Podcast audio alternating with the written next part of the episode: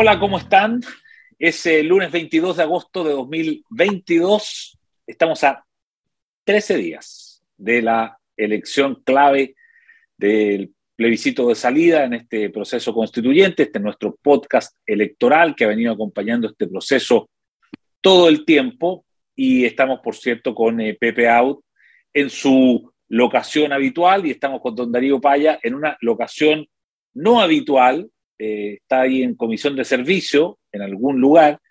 Eh, le damos la bienvenida desde allá. Y de hecho, hoy día nos toca partir contigo, Darío. Eh, ah. El día viernes se acabó, se, cayó la, la, cortina, ya no, no hay más encuestas públicas. y si uno revisa el escenario, no lo, vamos, no lo vamos a nombrar una por uno, pero en general yo diría que todas coinciden en un triunfo más o menos holgado del rechazo eh, ¿Cómo estás viendo tú el panorama ya eh, con las últimas encuestas publicadas? Mira, más que un comentario sobre las encuestas, yo tengo un comentario en tono de preocupación, respecto de la reacción en ciertos ambientes ante las encuestas, de un exitismo eh, que puede ser muy contraproducente. O sea, los plebiscitos están hechos para que la gente se lleve sorpresas con los resultados. Pregúntale a los colombianos. Pregúntale a la Europa completa, bueno, al mundo entero. Se sorprendió con lo de, con lo de Brexit. Eh, o sea, quedan dos semanas para, para esto. Eh, lo peor, creo yo, y te aseguro que la gente de la prueba no, no comete este error, es creer que que, esto se terminó. Si los partidos se juegan no hasta los 90 minutos, se juegan a veces hasta los 94 minutos y después hay que jugarlo en la FIFA. Eh, entonces, eh, esta es una campaña que no ha terminado.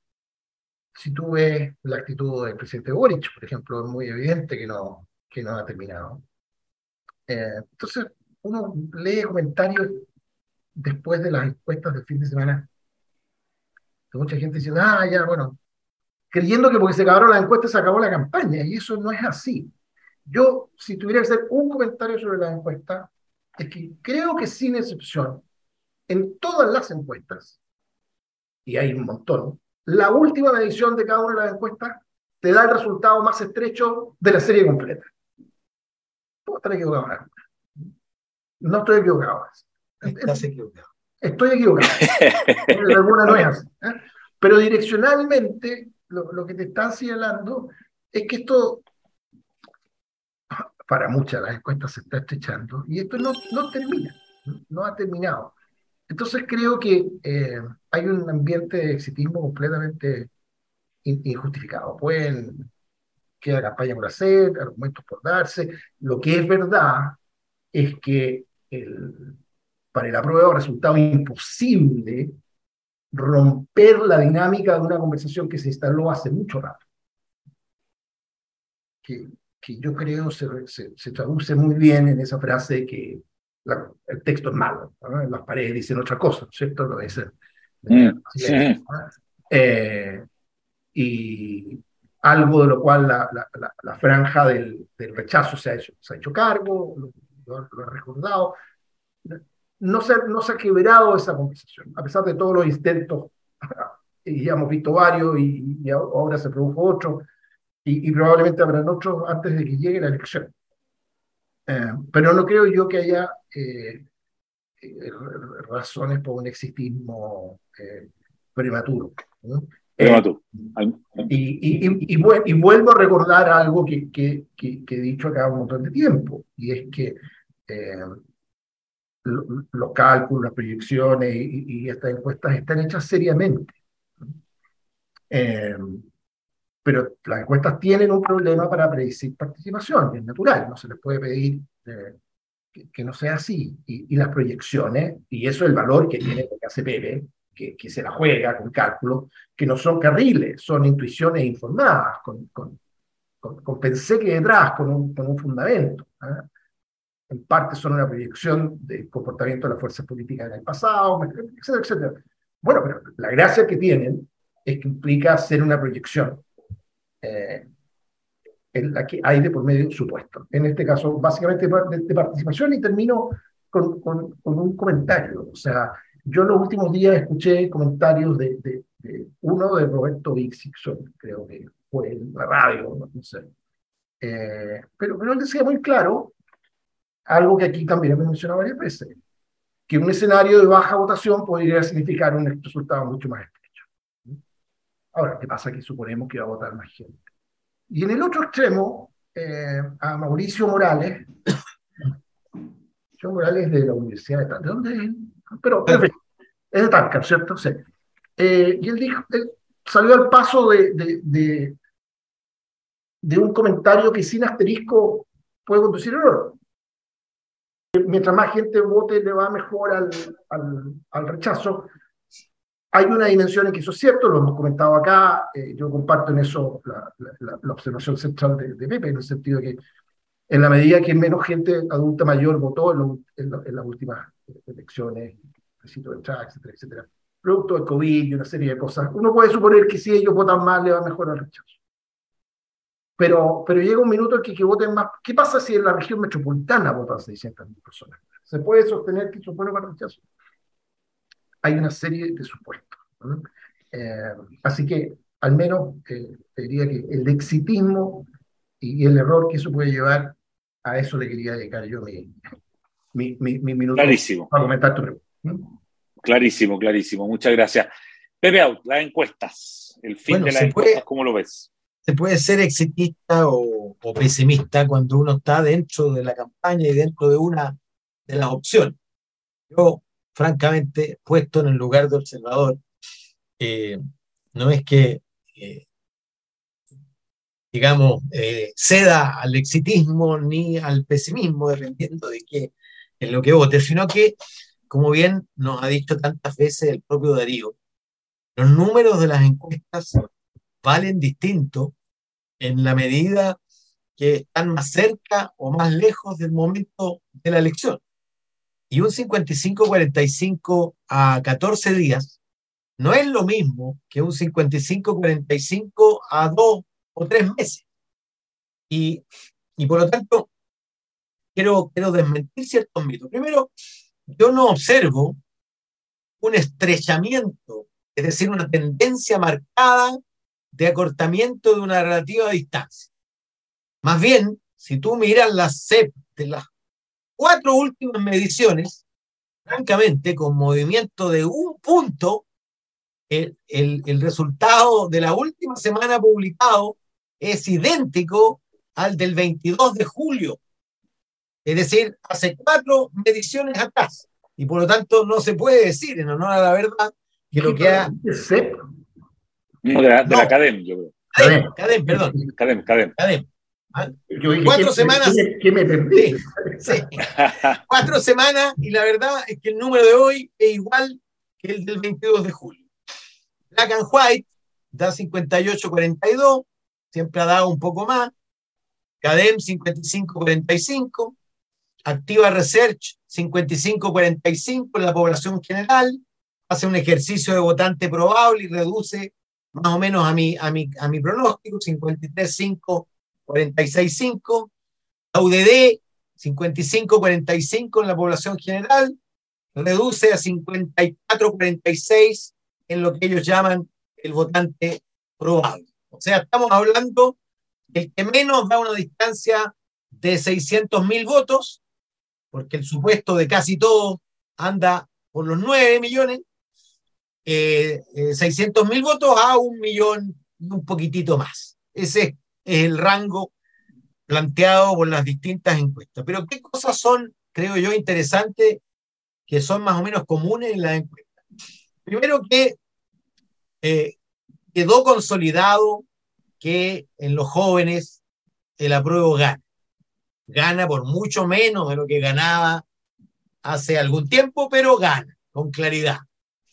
Y que la fotografía inversa no es precisamente la de los adultos mayores, sino que la de los adultos adultos, donde la ventaja es más amplia es en el segmento, lo muestra la academia, lo muestra la Activa Research, para unos en 31 50 años, para la academia entre 31 y 50 años, es decir, las personas que pagan dividendos, que tienen hijos en el colegio, que están, preocupados por el retorno del hijo del carrete el día viernes, en fin, eh, ni los jóvenes ni los adultos mayores, digamos, se enfrentan a ese tipo de problemas de manera tan acuciante. Y yo diría que eso coincide además con la evaluación del gobierno. El, el segmento que tiene mayor desaprobación del gobierno no son los adultos mayores, podría pensarse que era así, sino que más bien son los adultos adultos. Probablemente son los que más resienten el amateurismo, los, los errores, eh, en fin. Eh, luego, todas hablan de que nunca antes habían visto niveles tan altos de declaración de disposición a participar en la elección. Y eso les permite a casi todas decir, mire, va a haber más electores que en la eh, segunda vuelta presidencial. Y, y ponte tú Activa Research, postula 9,2 a 10,1. Es decir, el rango que yo daba es el rango inferior de la encuesta y más bien el punto medio que dicen son como 9,7 eh, millones. Lo tercero es que la tesis de que Boris y el gobierno ya no le sirve al apruebo para conquistar los votos que le faltan, se confirma. Primero porque el apruebo y el, y el apoyo a Boris están pegados. Pero la desaprobación a Boris en la academia es 10 puntos mayor que el rechazo. Es decir, si el apruebo quiere crecer o aspira a crecer, tiene que crecer desde gente que desaprueba la gestión presidencial y por lo tanto no es el mayor despliegue del gobierno precisamente lo que sirve para eso. Luego, eh, uno podría decir que eh, qué eventos relevantes quedan en las semanas, las dos, los días en realidad, los 13 días que quedan. Eh, en una elección normal, cuando uno mira la evolución, eh, por ejemplo, eh, Boris Cast en segunda vuelta, uno pudo observar una ampliación de la ventaja post-debate, porque el debate, visto por la mayor parte de la gente, se evaluó como una mala performance de Cast y una mejor de Boris, o en la primaria, claramente el segundo debate, eh, Boris logró hacer la diferencia. En fin, lo de Sichel en un debate, particularmente, y luego eh, su mala performance en otros debates, pero aquí, primero, no hay debate. ¿Ah? Como no son candidatos, además, no hay debate. O, o al revés, son tantos los debates y tantos los temas que se debaten que es muy difícil encontrar uno central, porque así como hay mil, mil razones para aprobar también hay mil razones para rechazar y cada una se mueve en una dirección opuesta. Eh, entonces no, no, no se prevé acontecimiento posible. Yo hablé de un evento telúrico. Ah, y por, supuesto, por supuesto que llegó el evento telúrico, pero evidentemente lo mío era una metáfora, me refería a una tocha o, o algún evento de esas características que logran dar vuelta una elección. Yo, como te decía, había pensado en un cambio de gabinete radical, incorporación de la DC mediante, eh, eh, giro hacia la centro izquierda, en fin, junto con el compromiso, eh, pero francamente esa carta ya no se jugó y, y en la medida que tú te aproximas a la elección, la capacidad de incidir que tienen los acontecimientos va disminuyendo, naturalmente. Es distinto eh, cambiar una tendencia cuando la tendencia ya no está tan estabilizada y cambiar una tendencia cuando está tan estabilizada. Porque si tú lo miras bien, el, el rechazo está sobre el apruebo desde el primero de abril. Es decir, todo abril, todo mayo, todo junio, todo julio y, y casi más de la mitad de agosto. Es decir, estás hablando de cuatro meses y medio. Esos son 140 días más o menos, claro, 140 días con el rechazo por sobre la prueba. Y, de alguna manera han pasado cosas, han pasado muchas cosas. ¿ah? Se terminó la redacción, eh, intervino Bachelet, eh, se, hubo decisión de la democracia cristiana, eh, algo hizo la Comisión de Armonización, hubo una intervención activa del gobierno bajando, poniéndose sobre los hombros el apruebo del presidente, hubo luego un compromiso, es decir, han, ha habido cartas, cartas lanzadas a la mesa y los números, con, con las variaciones naturales, obviamente, pero se han mantenido básicamente en lo que eran en abril, eh, más hacia, hacia principios de mayo, es decir, en el orden de 55-45.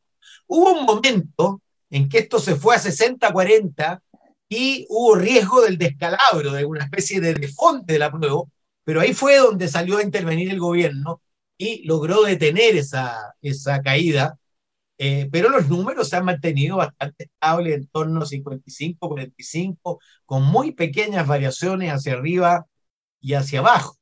Y yo no veo por dónde, no veo por dónde podría saltar la liebre a estas alturas.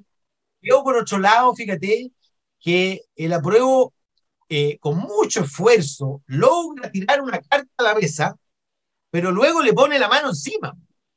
Porque, porque el esfuerzo de conseguir ese acuerdo famoso tendría que haber sido acompañado inmediatamente con el copamiento de la franja y del discurso del apruebo durante estas semanas sobre las mejoras. Y, y, resulta que tiraron una cuestión y luego retiraron la mano.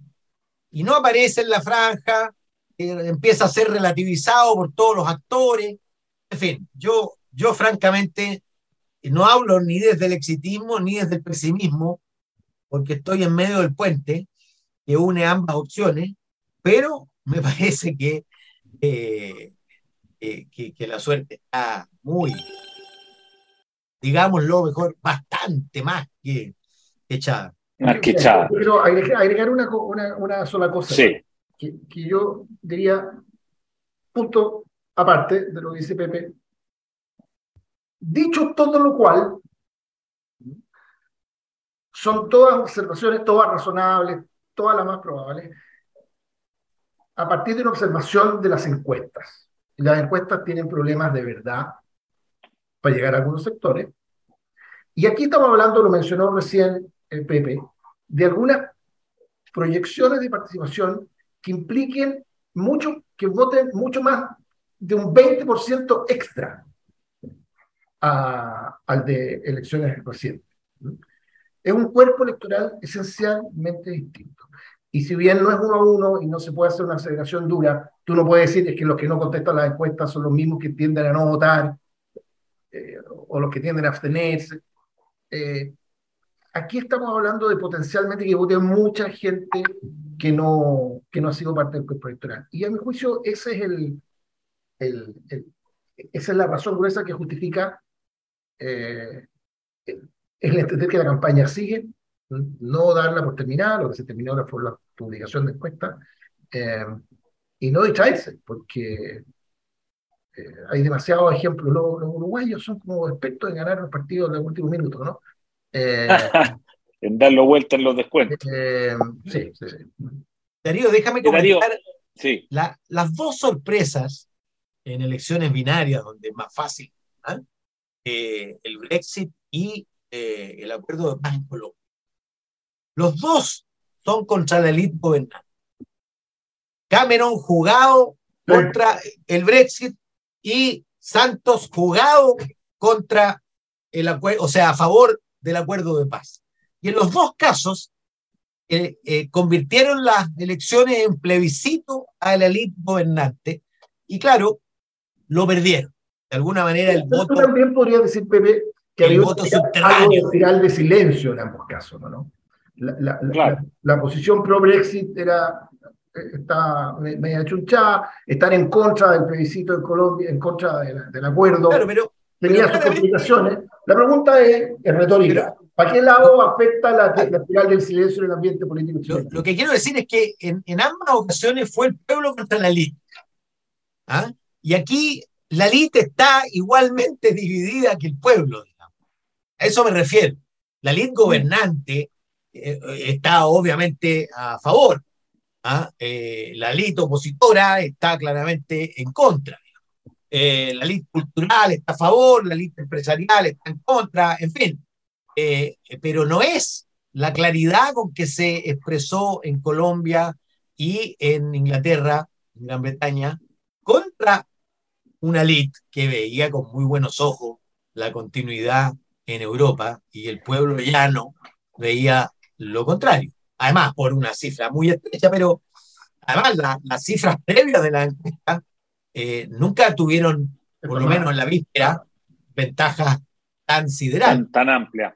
Darío, eh, hablando de, de, la elite política, y bueno, el número uno de la elite política es el presidente de la República, eh, el presidente de la República salió a hablar anoche en televisión, y yo déjame reconocer, Darío y Pepe, que yo pensé que venía un giro en el presidente, que él eh, fíjate que hay una interpretación distinta en los medios. Hay algunos que dicen que el presidente anoche siguió haciendo campaña por el apruebo y hay otros medios que dicen, no, el presidente se empezó a desapegar del apruebo, se empezó a preparar para el rechazo, para el triunfo del rechazo. Además, con este discurso del gobierno que no tienen que haber ni vencedores ni vencidos esa noche. ¿Cómo entiendes tú, Darío, y luego te, pregunto lo mismo a ti, Pepe, eh, la, la, estas últimas actuaciones del presidente y del gobierno? Bueno, como uno no puede adivinar qué está pensando una persona cuando las cosas que hace tienen más de una lectura posible, creo que es muy útil ver qué explicación se le puede dar que esté en línea con lo que haya sido, un, valga la redundancia, una línea de actuación, que, haya precedente, que haya un patrón. Y aquí hay un patrón muy claro desde hace mucho rato y por razones súper obvias, de alguna manera hemos comentado recién, un desafío gigantesco de la campaña de la prueba ha sido lograr cambiar el tema, cambiar la conversación, cambiar el eje de la discusión. Entonces esta frase que cogieron muchos medios del presidente diciendo, no, sé que la gente ya, ya, dijo lo que quería, no, no necesitamos volver a preguntarle lo mismo. Es una frase hecha, podría decir, ¿no? Esperando que salga alguien del rechazo a decirle, ¿cómo que no? Aquí partimos todo de cero, aquí no ha pasado nada. Eh, en el fondo, a mí me resulta completamente lógico que haya tenido la intención, con un grado de esperanza bastante grande, digamos, de que alguien del rechazo saliera a criticar su frase dando señas de no estar dispuesto a los cambios. Ya. O sea, que sería como una, una trampa. Clásico. Ahora, ¿puedo estar seguro de lo que eso tenía el presidente? No, pero mirando una seguidilla de actuaciones del último mes y medio, eh, tiene todo el sentido del mundo. Y, yo creo que no debiera ser el último. O sea, si los números son los que son, estamos llegando a esa etapa del partido en que los arqueros suben a acariciar los corners, empiezan a pasar toda clase de... de, por, qué? Porque hay que producir un cambio de escenario que, que, ni con franja ha logrado producir el, el, el, el, el apruebo aquí la atención de la gente. Eh, fíjate que hay un matiz de diferencia con lo que mucha gente, incluso de la prueba, dice de manera autoflagilante, dice, es que esto es culpa de los constituyentes, y qué eh, y, de su conducta. Entonces, por eso que cuando se terminara la constituyente, la convención, esto iba a cambiar, porque no íbamos a fijar en el texto. No, aquí lo que cuajó hace muchos meses, y en lo que uno había pintado en las murallas, es que el texto es malo. Eh, mm. Y ahí donde ha estado el, foco de atención y, desde donde surgen muchas de las críticas de la gente en su explicación de por qué están por el rechazo. Eso es lo que, lo que la campaña de prueba no ha podido cambiar. Entonces, la verdad, yo no me daría demasiadas vueltas en, en, en qué quiso eh, hacer el presidente.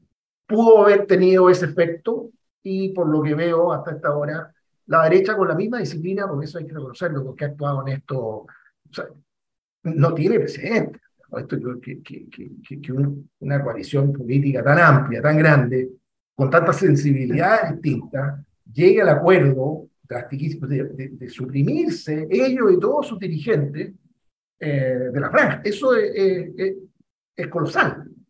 Bueno, esa disciplina yo creo que se ha manifestado también frente a este y, y, deberá manifestarse seguramente en los días que quedan frente a un nuevo intento de cambiar la constitución. Y Pepe, ¿cómo ves tú al presidente? Habías dicho la semana pasada que el, presidente, bueno, lo acabas de decir ahora de nuevo, que el presidente ya no le suma a la prueba, pero ahí está el presidente eh, en horario prime dando entrevista domingo en la noche. Mira, eh, yo creo que eh, algo hay de lo que dice Darío. Si uno escucha a la presidenta del Partido Socialista el mismo día, apunta en la misma dirección a intentar desplazar la falta de unidad desde el campo propio al campo adversario. Además, había habido una entrevista de una convencional, Rocío Cantuaria, que había desechado la idea de una convención y siquiera de una discusión sobre nueva constitución por los próximos dos años, y por lo tanto ahí había un ruido potencial que era eh, amplificable, ¿ah? y echar a pelear ahí a los republicanos para que saltaran representando a ese 15% que dice que quiere eh, rechazar para que siga vigente la constitución actual. Entonces, eh, por supuesto, hay eso. Pero también hay un cambio de opinión y de disposición respecto de lo que viene. Porque el presidente hace muy poco se había eh, arrogado el derecho de definir inmediatamente ante sí el camino que sigue. Y lo que hace ayer fue, primero es reconocer que ese camino será definido junto con el Congreso, y más bien precisamente en el Congreso, seguramente a, partir de una proposición gubernamental, pero definido en el Congreso. Segundo, dato importante, eh, desecha, por lo menos desde el punto de vista gubernamental, la idea de otro año y medio, como se había dicho hace un rato. Es decir, eh, se salta el plebiscito eventual sobre el mecanismo y se abre la idea de que el proceso sea más breve. Porque obviamente, si tú eres presidente, no querrás prolongar la incertidumbre por un año y medio, salvo en el periodo en que tú querías hacerle subir el costo al rechazo, pero como eso no resultó, bueno, hoy día hablemos más bien de la hipótesis que viene. Y tercero, se pone en el objetivo que yo siempre he dicho, de, eh, no parafraseó a Lago, pero estuvo bien cerca, ¿ah? parafraseó a, uno de los movimientos del rechazo, dijo, dijo y yo eh, trabajaré, cualquiera sea el resultado, para llegar a una constitución que nos una. ¿ah? Hay un movimiento que se llama incluso... Uno, una, que, nos, una. Una que nos una. ¿ah? Eh, y por lo tanto, se puso en la línea de lo que yo llamo su segunda oportunidad, es la que eventualmente le va a dar el pueblo desde la noche del 4 de septiembre, que es la posibilidad de encabezar un proceso que culmine con una constitución aprobable y aprobada en un plebiscito por 65 o 70% de los chilenos. Y como bien sabemos, independientemente del nivel de involucramiento de un gobierno, una elección que se realiza bajo sus narices siempre el resultado le impacta. Y obviamente, si consigue llegar a una constitución aprobada por 65% de los chilenos en, eh, qué sé yo, en agosto o septiembre del 2023, eh, obviamente ya va a poder hacer un ticket de que su gobierno y su presidencia habrá quedado consignada con una presidenta que hizo un aporte, una presidencia que hizo un aporte significativo a Chile. Eh, yo creo que él está comenzando a jugar en, las dos, en los dos tableros. Es decir, sigue, por supuesto, trabajando para llegar el, para lograr el mejor resultado posible, pero al mismo tiempo se prepara para la eventualidad. Eh, no puede hacerlo desde la resignación, naturalmente, lo tiene que hacer desde la lucha. ¿ah? Eh, pero no me extrañaría en su, raciocinio se está ya adaptando, eh, porque flexibilidad no le falta, a las condiciones de lo que viene. ¿ah? y lo que viene va a ser intentar encabezar un proceso eh, que termine, como te digo, en eso. Yo llamaría también eh, la atención, y no es por, eh, por autocentrarme, pero, pero a mí me pareció muy relevante la confesión y el reconocimiento que hace el presidente respecto de su arrepentimiento en relación a los retiros. ¿ah? Porque lo había dicho en privado, ¿ah? respecto particularmente del cuarto retiro y alguna declaración pública respecto del cuarto.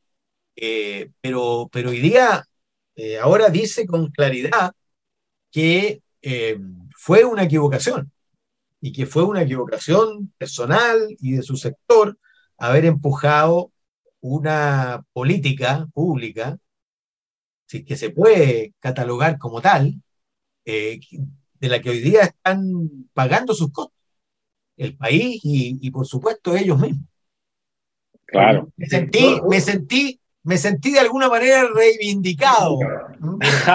Después de todo lo que te dieron, lo duro que te dieron, es verdad. Oye, y sobre esa frase, sí, lo, que pasa es que eh, esta frase que yo creo que la, la oposición hace bien en dejar pasar, es tan poco prolija, o sea, es tan vulnerable. Si se tratara de debatirla, o sea, eh, alguien podría partir, y el ejemplo que nos pone Pepe es ideal, o sea, nadie ha ejercido más veces el derecho a cambiar de opinión, a veces en pocas semanas, a veces dentro de la misma semana, que nuestro actual presidente, como para que ahora venga a decir, no, la gente ya opinó, eh, entonces no necesitamos preguntarle de nuevo, y la gente puede cambiar de opinión. Segundo, porque en rigor jurídico, constitucional, la gente opinó dos cosas. Queremos nueva constitución y que no la haga el Congreso. Sobre eso también opinó. Y él dice, no, pero lo vamos a hacer. Pero la verdad que para mí la lectura eh, crucial, eh, y ya veremos, eh, es que ese camino implica una tensión muy importante al interior de su coalición de, gobierno. O sea, o sea, ahora la, constitución la hace la clase política, ahora la hace el Congreso. no, no, no, perdón, perdón, perdona, no, no es que haya dicho eso, al revés. Él reafirma reafirma esas dos decisiones que tú dices y que todos decimos, se tomó en octubre del 2020. Él dice, tendremos que definir en el Congreso cómo, elegimos esa nueva convención. pero le pasa, la pelota, le, pasa, la pelota, al Congreso, que, que tú, tú lo... Pero se está abriendo. No, se abre no, la idea de que no puede ser exactamente la misma. El, Senado no despierta realmente, eh, verdadero entusiasmo en, el ambiente de Palacio. Eh, es más bien complicado el, ambiente de eh, pero, pero dejarla pasar, yo creo que es lo que, es lo que corresponde. Pepe, eh, estamos menos pasados en el tiempo, pero no me resisto a volver atrás un segundo, porque me quedo dando vuelta una frase que dijiste. Dijiste, estoy en medio del puente entre el apruebo y el rechazo. ¿Qué significa eso, Pepe? Que no, no vas a manifestar abiertamente una opción por el apruebo y el rechazo? ¿O, qué significa esa frase? Significa dos cosas. Primero, que no voy a manifestarlo. Yo eso lo dije hace ya rato. Eh, estoy en un esfuerzo por, por eh, enfatizar mi condición de observador y analista y no de protagonista y actor.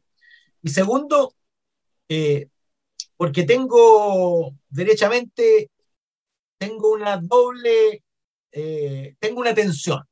¿ah? Por un lado, una propuesta constitucional que no me identifica, claramente, que estuviera en riesgo verdaderamente, si yo sintiera que está en riesgo la posibilidad de que se apruebe, votaría a ojos cerrados rechazo, para serte franco. Eh, pero tampoco quiero, mira, ayer tuiteé a propósito de una entrevista a, Diego Chalper, donde decía, bueno, hay que esperar porque depende de la magnitud del triunfo, porque es muy distinto, decía él, si es 55-45 o si es 51-49. Yo tuiteé diciendo, bueno, a ver, pero explícame, ¿en qué está pensando Diego Chalper cuando dice que es tan distinto? ¿Ah? Para mí es lo mismo, a ver, dos mitades que tienen que ponerse de acuerdo para resolver el problema de una nueva constitución. Pero después me aclaró, eh, me aclaró que sí, que estaba fuerte y claramente convencido. Pero, pero si el, triunfo es muy amplio, puede haber personas, efectivamente, y sectores políticos que se engolosinen. ¿ah? Y, y, a mí tampoco me interesa que el gobierno quede en el suelo. Me interesa dos actores de pie, porque con un actor arrodillado y el otro de pie, las conversaciones tienden a ser asimétricas y a veces eh, no improductivas. Yo prefiero que el gobierno pierda por poco y haya una conversación productiva, eh, sin destrucción del adversario, porque con dos actores relativamente íntegros puede funcionar una conversación que culmine con mi deseo. Mi deseo es una constitución aprobable por 65, 70% de los chilenos a mediados del próximo año. Clarísimo. Muchas gracias, Pepe, por esa aclaración. Eh, Darío Paya, éxito en sus labores que está realizando ahí en Comisión de Servicio. Nos encontramos la próxima semana acá. Un abrazo, buena semana, que estén muy bien. Chao, chao.